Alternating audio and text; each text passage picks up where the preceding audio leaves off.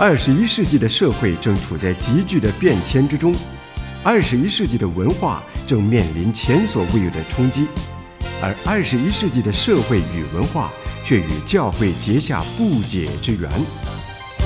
诸天宣扬，脉动二十一世纪，教会生活圈。弟兄姐妹，教会是基督的身体，合一是必然的。但是呢，地上的教会不但是有机体，而且呢，也是必须具备有组织，才可以在地上表现一个教会属灵的事实。任何教会不可能完全没有组织的。如果没有组织，就像一盘散沙一样。在旧约当中啊，就呈现了一幅完美的画面，说明这样的一个合一。我们如果看呃民数记的前面三章一到三章啊，记载了以色列民族是一个敬拜的团体。耶和华上帝曾经在山上指示会幕的样式，使摩西有所遵循。会幕东边有摩西、亚伦与祭司，其他三边呢都有立位支派的各族在规定的岗位上负责不同的工作。会幕的外围有十二支派。每一方有三个支派，他们不仅有固定的位置，在起行的时候也有一定的秩序，井然有序。以色列族照着十二个支派的名称分门别类，是否会失去民族的整体性呢？其实啦，这个组织就好像宗派的形式一样，当时各支派不但有个别的名称，而且呢，似乎也有个别的组织。他们除了首领，也就是军事领袖之外，还有长老。他们的行政组织完全是自主的，各支派也是完全独立的，其他支派不可干预或者是管辖。他们有民主的自由，凡是有民选的长老来裁判。军事领袖不能在行政上独裁，甚至长老也不可独断。可见以色列民族在当时根本没有中央政府。以色列民族有中央集权的现象呢，是一直到所罗门时代才有具体的表现出来的。因此，在当时的以色列民族呢，可以说是所谓的支派联盟的体制。摩西虽然曾处理政事、组织分工这些制度，但是呢，摩西的政治责任似乎没有像宗教任务那么的重要。事实上，摩西是自称是先知，所以不是中央集权的政治领袖。这种体制呢，实际上是上帝的神权政治的一个形态。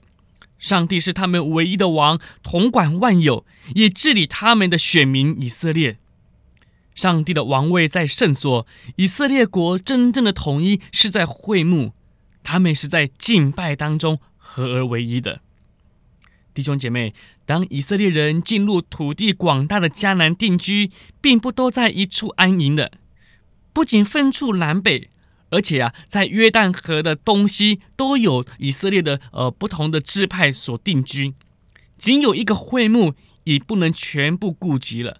摩西就遇见这种情况，所以呢，在生命记中一再的强调，圣所只有一个，是耶和华选为立他名的地方。中心圣所被特别的强调注意，但真正的用意是什么呢？仍在于民族敬拜的合一。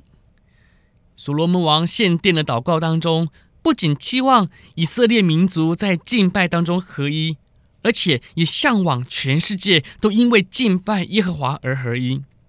这个殿要成为万国祷告的地方，这个理想首先被北方百姓反对。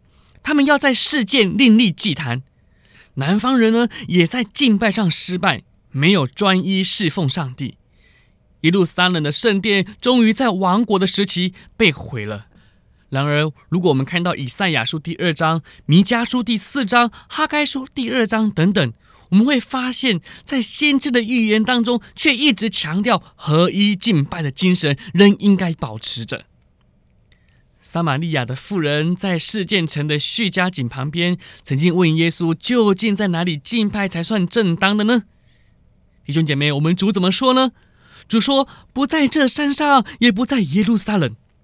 敬拜不限地点与场合，新约中从来没有限定一个地方只可有一个教会，或者在哪个地方教会敬拜聚会才算是正统的。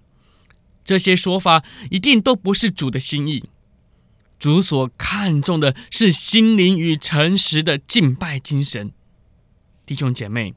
所以，我们教会的合一不在乎于同一个组织、场合，或者是时间跟地点，那也在乎一个主、一个神、一个信仰，只归于属于我们的主属灵的合一。